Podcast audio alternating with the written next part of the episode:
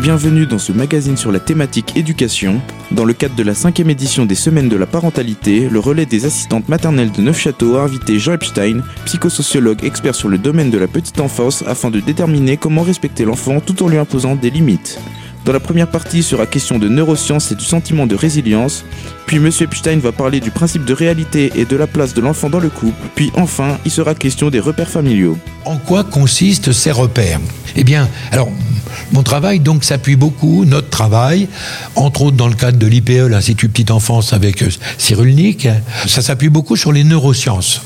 Pendant longtemps, en tant que psychosociaux, mon boulot se référait à la psy. Et je dois dire que j'ai plus en plus peur de la psy. Déjà parce que c'était dur à repérer ce qui se disait. Si vous mettez quatre psys à une table, ils s'engueulent pendant une heure. Il n'y en a pas deux d'accord sur le même truc. Donc on disait, on était ressorti un peu, euh, un peu sans ressources. Et puis, trop souvent, on met dans la psy ce qu'on ne connaît pas. Quand on ne connaît pas un truc, on dit c'est psy. Un des trucs, par exemple, en France, sur lequel il y a des progrès, mais je donne des cours en Belgique à l'Université libre de Bruxelles, à l'ULB je vous parle là de l'autisme. Eh bien, je peux vous assurer que quand vous passez la frontière belge, ils n'en sont pas au même point que nous par rapport à l'autisme. Et d'ailleurs, les Belges sont assez gentils avec nous, ils aiment bien les Français, mais ils commencent à l'être de moins en moins parce qu'ils n'ont plus de place pour mettre leurs propres enfants atteints d'autisme, parce que beaucoup de Français vont en Belgique. Il y a une différence. Nous, ça progresse, mais trop lentement. Et comme on ne connaît pas beaucoup l'autisme, on dit psy. en général, quand c'est psy, c'est de la faute de la mère. Donc on est tranquille. Bon, donc par instinct, je me méfie un peu de la, psy. Grâce à l'ami Cyrulnik, qui est un féru en neurosciences, je me suis mis à vraiment m'inspirer beaucoup des neurosciences. Et c'est intéressant, parce que là, les chercheurs s'engueulent pas, et puis les travaux des uns font progresser les travaux des autres. Mais je commence, ça doit être un peu la parano, mais c'est pas parce qu'on est parano que tout le monde nous en veut pas. Eh bien, je commence à avoir un peu peur des neurosciences. Pourquoi? Parce que de plus en plus c'est mode. Et on pourrait croire que ça va tout expliquer. C'est important de comprendre le cerveau, comment il marche. Mais c'est pas ça qui rend capable d'éduquer les enfants. Éduquer des enfants en tant que parents comme en tant que professionnels, bien sûr, connaissance sur le cerveau, les apprentissages, ça aide. Mais c'est avant tout un talent, une émotion, une sensibilité, une empathie, n'est-ce pas? On peut être bon en neurosciences et être incapable de s'occuper des gamins. Alors, j'avais une méfiance un peu instinctive jusqu'en septembre dernier. Puis en septembre dernier, comme je vous le disais, bon, je fais partie de l'équipe qui organise la semaine du goût. Il m'est arrivé un truc qui m'a définitivement fait dire neurosciences oui, mais attention, ça explique pas tout. Euh, dans notre équipe, il y a différentes personnes, dont un chercheur en neurosciences au CNRS à Lyon, qui est spécialisé dans deux choses, les neurones miroirs et l'alimentation. Il nous apporte des connaissances sur le cerveau, les, zones gustatives, etc. Vachement bien. Neurosciences, euh, neurones miroirs et alimentation. Neurones miroirs, il paraît qu'on a dans le ciboulot des neurones qui nous permettent de réagir en miroir. Lorsqu'on nous envoie quelqu'un qui nous fait un sourire, on a rarement envie de l'engueuler. Enfin, c'est un peu résumé. Hein. Mais euh, ça nous renvoie les trucs. Le collègue, donc au CNRS à Lyon, me téléphone en septembre dernier, 2018. Il me dit, tu sais, les neurones miroirs, c'est extraordinaire. Grâce aux neurones miroirs, je fais manger à des enfants de 18 mois, 2 ans, des brocolis avec délectation. Ils en redemandent. Alors là, je dois dire que moi, en tant que chercheur, j'avais jamais vu les gamins de deux ans redemander des brocolis, vous voyez, à part quelques malades. Donc le sujet m'intéresse. Ben, je lui dis, je pourrais voir l'expérience, pas de problème. On prend une date, je vais voir dans son labo comment il fait l'expérience. J'arrive. Il y avait un petit garçon de 19 mois qui était face à une table. Il y avait une assiette avec des petits gâteaux, une assiette avec des brocolis. Le copain est de Nantes, donc c'était des petits beurres. Il avait mis des petits beurres dans son assiette et il me dit Tu vas voir les neurones miroirs. On observe, le petit loupio livré à lui-même, il prend un gâteau, il commence à le manger. Jusque-là, j'avais raison. Mais il me dit maintenant, neurones miroirs. D'habitude, je filme pour mon boulot. Là, j'avais pas de quoi filmer, je l'ai beaucoup regretté. Le chercheur prend un gâteau, fait semblant de le manger. Ah, c'est mauvais, il faut par terre. Un autre, oh, que c'est mauvais, il faut par terre. Il prend un brocoli. Vous auriez vu la tronche du loupio. Quand il voyait un adulte qui détestait à ce point-là les gâteaux, il n'avait jamais vu ça, le monde, vous voyez J'aurais bien voulu faire un zoom dessus. Le pote prend un brocoli. Oh, que c'est bon. Il le mange, il se régale. Oh, voilà. il se pammait avec son brocoli. Oh, ben, il en bouffe trois. Oh, formidable. Le môme était encore plus étonné, vous voyez, par un adulte qui bouffe des brocolis comme ça. Ça dure 45 à 50 secondes. Et d'un seul coup, le gamin a une idée. Il prend tous les gâteaux, il lui file les brocolis. Alors le pote m'a dit, euh, les neurones miroirs, ça marche pas à tous les coups. Donc je doute un peu des neurones miroirs. Donc vous voyez, neurosciences, c'est bien, mais ça explique pas tout. Alors, revenons à notre recherche. Eh bien, on part du principe que sur un fond de bien-traitance, cette bien-traitance, c'est respecter l'enfant dans ses différences, savoir valoriser l'enfant, aider l'enfant à construire ses limites, ses repères.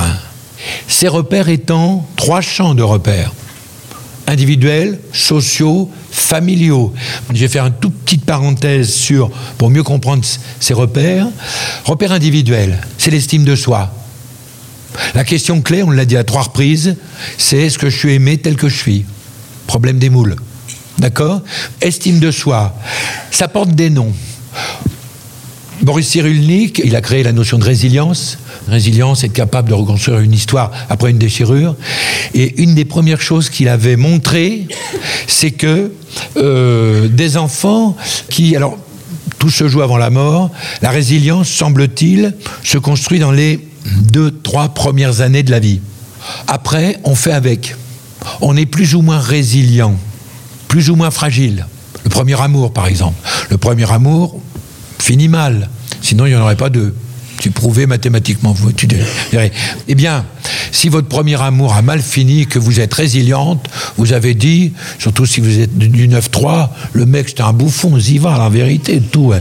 Il est grave et tout, je vais en trouver un mieux, je suis vénère. Ça, c'est la résilience. Vous avez trouvé un mec bien mieux. Si vous n'êtes pas résiliente, vous allez dire personne ne pourra jamais m'aimer. C'est de ma faute. Et vous devenez peu aimable, par définition, puisque vous croyez ne pas être capable d'être aimé. Ça, c'est douloureux. Cyrulnik montrait que la résilience se constituait dans les deux, trois premières années de la vie à travers une réponse positive à je suis aimé tel que je suis. Et que des enfants qui n'ont pas eu cette sécurité affective, période que l'on appelle période narcissique, les deux, trois premières années, oh, il est beau, ce bébé, il m'a fait un sourire. C'est pas vrai, c'est une colique. Mais autant qu'on croit que c'est un sourire, n'est-ce pas? Eh bien, cet enfant qui va être abreuvé de messages euh, Je suis le centre du monde, j'ai tout ce que je veux tout de suite, love, love. Cet enfant va devenir résilient n'est-ce pas Au passage, petite parenthèse, je n'ai pas le temps de développer avec vous en détail, mais euh, Boris Cyrulnik avait montré il y, a, longtemps dans ses travaux que dans les cas d'enfants, et là je parle plus aux professionnels de la petite enfance, des enfants qui avaient été sans arrêt changés de mode de garde pour des questions d'organisation. Parce que les parents commençaient tôt, alors c'était une voisine qui les gardait pendant trois semaines, puis après ils finissaient tard, c'était une autre, etc. Eh bien, ces enfants étaient en général beaucoup moins résilients que les autres, parce que pour eux, ils étaient changés, ils ne savaient pas que c'était pour une question d'organisation, ils étaient persuadés que c'est parce qu'on ne les aimait pas, et que personne ne les aimait. De tels travaux misent sur la stabilité de l'accueil, sur la qualité de la référente en crèche, la mayonnaise qui prend entre l'enfant et vous. Avec certains enfants, elle peut ne pas prendre. Et dans ce cas-là, c'est mieux que ce soit une autre qui s'en occupe. Vous êtes la référente, il est toujours avec la collègue. Et la collègue, c'est une peau de vache. Elle dit c'est drôle, c'est un des tiens, mais toujours avec moi, mais ça ne me gêne pas. Hein. Voyez? Donc, euh, résilience. Euh, cette euh, sécurité affective, l'enfant doit être regardé positivement. Il est aimé. À partir de là, il va pouvoir se construire avec les autres en ayant confiance en lui, estime de soi. Si cette période narcissique est mal construite, euh, ça peut durer toute la vie. On peut même devenir là aussi président des États-Unis. Je vous jure, il y a eu des études de psy faites sur Trump. Tous les diagnostics montrent qu'il a mal vécu la première année, lui. Vous voyez Quand quelqu'un n'a pas été rassuré quant au fait qu'il était aimé, il peut passer sa vie à emmerder le monde. Hein de façon à se prouver qu'il est le plus fort n'est-ce pas Méfiez-vous. Vous travaillez dans le champ de la petite enfance, peut-être que les dictateurs de demain sont chez des nounous actuellement. Vous avez un rôle important. Fin de cette première partie, M. Epstein nous parlait de neurosciences et de la résilience qui se développe dans les premières années de l'enfant. Dans la deuxième partie sera question du principe de réalité et de l'enfant dans le couple. Pour rappel, Jean Epstein est psychosociologue depuis 1974. Il a été invité par les Rames de Neufchâteau dans le cadre des Semaines de la parentalité. Nous nous retrouvons tout de suite.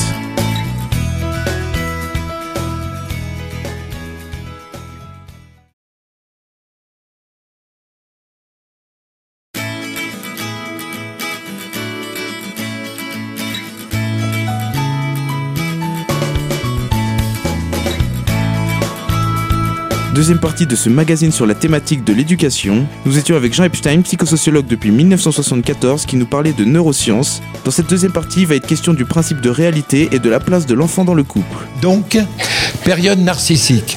Je suis ce qu'on appelle principe de plaisir. Je suis le centre du monde, j'ai tout ce que je veux tout de suite. Love, love. C'est bien.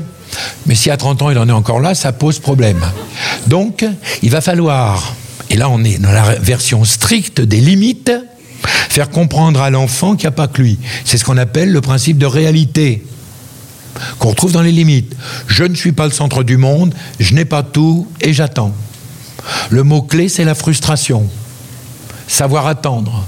Je ne suis pas le centre du monde. Mais si je suis le centre du monde, je dors entre papa et maman. Puis je m'arrange pour que papa approche pas trop.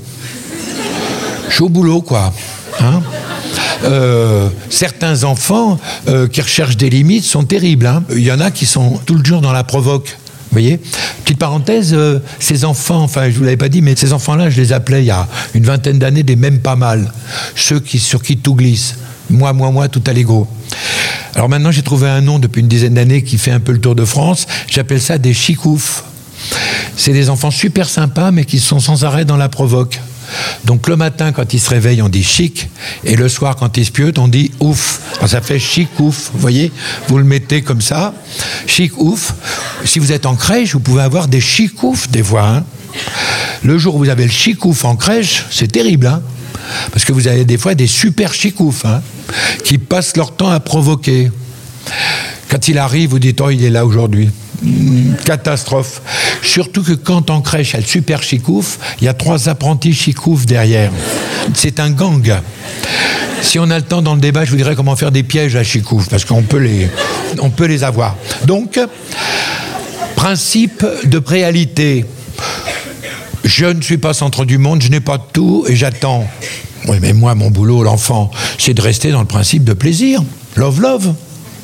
Je dors avec mes parents et un jour, un drame, un soir, mon père, ça fait un an que je dors avec eux, au milieu, il a discuté avec des copains, Vlatipa qui vient de se rendre compte que ma mère, c'était sa femme. Il avait oublié. Faut dire que quand maman était enceinte, il m'avait fait une super chambre, hein, mais j'y avais jamais foutu les pieds. Ben, Vlatipa qui me fait dormir dans ma chambre. J'ai eu mon petit verre d'eau, la lumière, la petite histoire, tout y était. Et j'entends dans leur chambre des bruits incroyables des bruits d'hommes et de femmes. Visiblement, ils font la fête, mais ils m'invitent pas. Comment faire? J'ai 13 mois, je vais à la crèche. Il y a un vieux, c'est un redoublant, il a deux ans. C'est une année où il n'y avait pas de risque de fermeture de classe, donc on le gardait qu'à 3 ans. Il a beaucoup de références, le vieux est très érudit. Je lui dis, je suis tombé dans une famille paga et tu te rends compte, euh, ils font la fête, ils m'invitent pas. Il dit, moi aussi, ils le font souvent, mais euh, te casse pas, les choses rentrent dans l'ordre, dans le principe de plaisir. C'est très simple. Je dis, comment tu fais? Tu pleures. Qui me dit le vieux, hein Tu pleures et tu vas voir, les choses rentrent dans l'ordre. Bon, j'y croyais pas trop, à vrai dire. Mais je lui dis comment ça se fait? Alors il me dit c'est une question des oreilles, hein, d'après le vieux, hein, parce qu'il me dit papa et maman ils n'ont pas les mêmes oreilles. Maman a des oreilles faites pour pas entendre un marteau piqueur, mais entendre quand tu pleures. Papa il a des oreilles faites pour dormir. Donc tu pleures, essaye. Deuxième soir, ils refont la fête. Je leur laisse un quart d'heure pour se reposer. Je pleure. Maman avec ses oreilles spéciales réveille papa. T'entends, il pleure. Ma socialisation a failli être en marche. Le camarade m'avait dit, camarade, continue, il y en a des plus résistants que d'autres. Ça, c'est la guillée. Hein. Et euh, donc, je continue à pleurer. Au bout d'un quart d'heure, je continue à pleurer. Papa ronflait. Maman a une excellente idée. Je vais le faire dormir entre nous, ça va le calmer. Et eh bien, ça m'a calmé illico. J'étais au milieu, j'avais retrouvé ma place, principe de plaisir, love, love. Sauf que papa, il s'est réveillé, il a ouvert l'autre paupière, il a dit Qu'est-ce qu'il fout là? Papa est quelqu'un d'extrêmement important, donc il avait une réunion extrêmement importante le lendemain. En clair, il fallait qu'il dorme. Il a pris la couette, il a dit je vais dormir dans la chambre du petit. Et comme il est quelqu'un d'extrêmement prévoyant, il a dit il va encore recommencer son cirque, je vais dormir dans le canapé du salon. Euh, si vous voulez plus de précision, à la CNAF, service de recherche, on tient à votre disposition les chiffres des divorces et séparations qui suivent la première année de la naissance d'un premier enfant. Vous êtes professionnel de l'enfance pour un certain nombre d'entre vous. Eh bien, vous êtes en crèche, je le crois pour certaines. Eh bien, vous avez des mauvais parents des fois. Hein. Eh, mine de rien, il y a des parents, ils mettent leur enfant en crèche des jours où ils bossent pas. C'est dingue, hein C'est pas qu'on juge. Mais tu sais, on leur prendrait la nuit qui nous le laisserait, hein Bah oui, pas plus tard que la semaine dernière, dites donc. Jeudi, j'en vois deux qui arrivent, pas gênés. On a eu notre journée de repos, on vous laisse notre gamin, on va se balader tous les deux dans la campagne ensemble, on va faire une promenade en forêt. Oh, les fumiers. Imaginons que la professionnelle auxiliaire de périculture qui reçoive ses parents ait fait un peu trop de psy. Elle dit, ça y est, j'ai compris. C'est un homme et une femme qui me confient leur conjugalité en me confiant leur parentalité. Faut qu'elle arrête la psy, elle. Hein. Non, non. C'est vrai qu'elle va dire peut-être, c'est vrai que de temps en temps, ça fait du bien de se retrouver en amoureux. N'hésitez pas, oubliez pas de leur prendre ce soir. Mais n'hésitez pas à reprendre du temps pour vous. C'est important pour votre enfant aussi que vous occupiez de vous. Oh, elle a fait de la médiation familiale. Elle a fait un boulot, elle peut prendre une semaine de repos, celle-là. Elle a aidé l'enfant, elle a aidé les parents à se retrouver, aidé l'enfant à défusionner. À accepter que l'homme et la femme qui lui servent de parents s'aiment, eux. Et que cet amour, il n'en fasse pas partie là, de cet amour. N'est-ce pas? Mais imaginons que l'auxiliaire en question ait rien compris. Elle prend la main du petit et dit Au revoir, papa, au revoir, maman. Amusez-vous bien. Et la collègue dit Pourvu qu'il pleure pas. Eh bien, c'est extraordinaire. Elles ont fait un boulot formidable. Elles ont envoyé dans la bagnole se promener en forêt, ni un couple conjugal homme-femme, ni un couple parental père-mère, mais un couple bizarre composé d'un homme et d'une mère. Pourquoi? Parce qu'ils n'ont pas entendu le même truc. L'homme, il a entendu Amusez-vous bien, et il dit Oui. Il est parti pour. La mère, elle a entendu pourvu qu'il pleure pas. Et elle se le passe en boucle. Vous mettez un couple comme ça dans une voiture pour une journée en amoureux. L'homme, il a amené Espana la cassette de leur voyage de noces. La mère n'entend pas. Elle entend pourvu qu'il pleure pas et se le passe en boucle. L'homme se dit j'ai bien fait de retrouver la cassette, ça lui fait un effet bœuf. Ils arrivent tous les deux dans la forêt. Première approche, l'homme prend la main de la mère, mais il croit qu'il est avec la femme, lui, il n'est pas venu à la conf. Hein. Donc, il lui dit on est vraiment bien tous les deux, chérie. La mère ne dit rien, pourvu qu'il pleure pas. L'homme avec cette finesse qui nous caractérise sent dans le silence de la mère l'acceptation de la femme. Il dit, je suis un super mec quand je prends sa main, il peut même plus parler. Un peu plus loin, deuxième approche, on est vraiment bien tous les deux. Et là, il y a une drôle de petite voix qui sort du fond de la mer, RE, et qui dit, tu crois pas qu'on aurait dû emmener le petit? Eh bien, on est à la limite de la faute professionnelle. Alors, J'étais censé vous dire au niveau des repères, au niveau, alors, repères individuels, repères sociaux, le troisième volet de repères, c'est les repères familiaux. Et vous allez tout de suite, on va énumérer les, résultats de cette enquête, les neuf causes. Ben, vous verrez que les enfants peuvent être rendus violents si on ne sait pas les valoriser, estime de soi, si on ne sait pas leur faire respecter les repères sociaux, et si dans leur famille, ils ne sont pas à la bonne place. C'est ressorti dans cette enquête. Les repères familiaux, il faut que l'enfant résolve cinq équations pour trouver sa place dans la famille. La première, c'est est-ce que je suis aimé tel que je suis hein C'est un sacré boulot. Parce que l'enfant est d'abord quelqu'un qui se pose cette question, est-ce que je suis aimé Mais aussi qui doute. Un enfant est d'abord quelqu'un qui se culpabilise de tout ce qui arrive autour de lui. Il va douter du fait qu'il est aimé. Si on a plusieurs enfants, chacun va penser que les autres sont préférés. Par définition, c'est logique. Hein euh, moi, je suis un bébé de 13 mois, tiens. Ça se voit pas, hein, c'est une histoire. Euh, et j'ai les parents, j'ai un père et une mère, mais mon père, il travaille comme un fou. Il part très tôt le matin, je dors encore. Il rentre très tard le soir, je dors déjà. Je me demande, culpabilité, si ça serait pas à cause de moi qu'il est tout le temps parti. Peut-être qu'il m'aime pas. Je ferais bien une vérification d'amour. J'en parle au vieux, là, de deux ans, hein, leur doublant. Beaucoup d'expérience. Euh, je lui dis, j'aimerais bien faire une vérification d'amour. Je crois que mon père, il m'aime pas. Il dit, moi, j'en fais une tous les mois. C'est très simple. Tu lui fais peur. Si ton père, il a peur pour toi, c'est qu'il t'aime. Nous allons reprendre tout de suite les explications de M. Epstein sur les repères familiaux. Il était question précédemment de la place de l'enfant et le psychosociologue commençait à évoquer celui-ci dans le couple. Nous nous retrouvons tout de suite.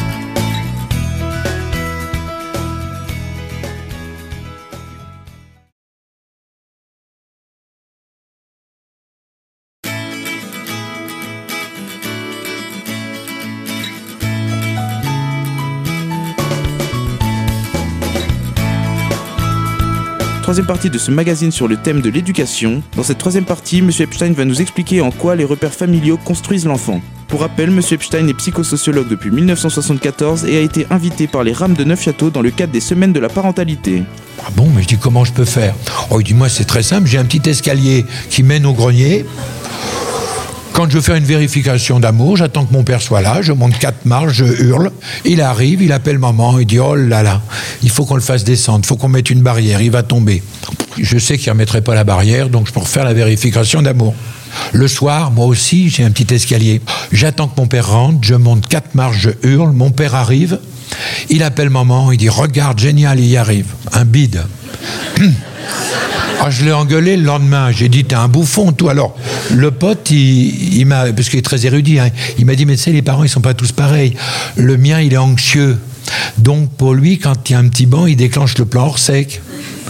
Le tien, c'est un sportif. Donc, pour lui, assurer ta sécurité, c'est de permettre de prendre des risques calculés. Petite parenthèse, si vous bossez en crèche et vous mettez, sans s'en parler, deux dans la salle de motricité, une anxieuse et une sportive, je vous laisse imaginer la suite. Hein. Le mur d'escalade, ça fout les boules. Donc très vite, vous n'avez plus deux collègues. Vous avez une coincée et une inconsciente. N'est-ce pas? Donc, il faut essayer autre chose. Il me dit les peurs nocturnes. T'as essayé les peurs nocturnes? Ça, c'est un truc qui marche bien. Oh, je dis le mien, il prend de l'imovan. Il en prend avant de manger, il dort à table. Il me dit c'est désespérant. Mais ton père, quand il arrive le soir, par exemple, qu'est-ce qu'il demande à ta mère? J'ai un seul truc. Est-ce que j'ai bien mangé Il me dit c'est bon, tu bouffes pas. T'attends que ce soit lui qui te donne à manger et tu manges pas pour voir s'il t'aime.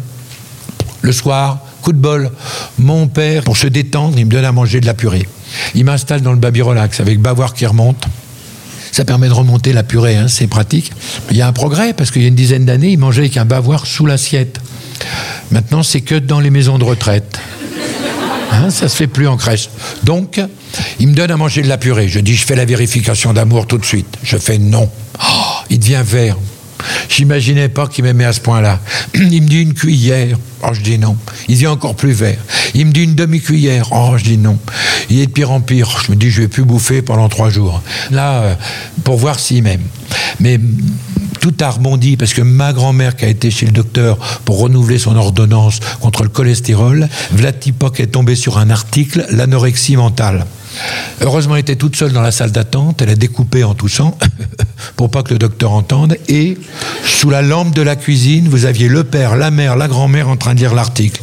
L'anorexie mentale. Je me dis, je vais plus bouffer pendant un mois. Ils m'aiment tous. Et on voit chez les petits comme chez des ados, se développer certaines anorexies, entre guillemets, non pas des enfants qui ne sont pas assez aimés, qui sont des boulimiques d'amour, certains, et qui peuvent se prendre les pieds dans le tapis. Repères familiaux, est-ce que je suis aimé? Qui je suis? Je suis l'enfant de qui? Mon histoire. Quelle est ma place? Qu'est-ce que j'ai le droit de faire? Je suis l'enfant de qui? On parle de recomposition familiale, de parents seuls, de parents, enfin de, parents isolés, seuls, plus des femmes que des hommes. Bon, je suis l'enfant de qui? Tous les enfants se sont toujours posé cette question-là. Vous êtes dans la rue, vous rencontrez une amie qui vous dit il n'a pas de père à propos de son petit gars. Ça va vous étonner, c'est très rare. Il n'a pas de père à la maison, mais c'est très rare qu'elle l'ait fait toute seule. Même Raël n'avait pas réussi à se cloner. Eh bien, il faut faire gaffe parce qu'il y a une exception tous les 2000 ans. Hein? Donc, euh, il est possible que le prochain arrive dans les Vosges prochainement. Hein. Je vous dis ça parce que euh, il faut faire attention particulièrement parce que celui d'avant, il était né en crèche. Donc comme il y a des gens qui bochent en crèche, ouvrez l'œil, il hein, faut faire gaffe. Surtout qu'il y a 2000 ans, il était immigré, sans papier, né dans un squat. Faut pas virer n'importe qui, vous voyez. Et même sa mère avait un voile, je vous dis pas. Enfin, c'était.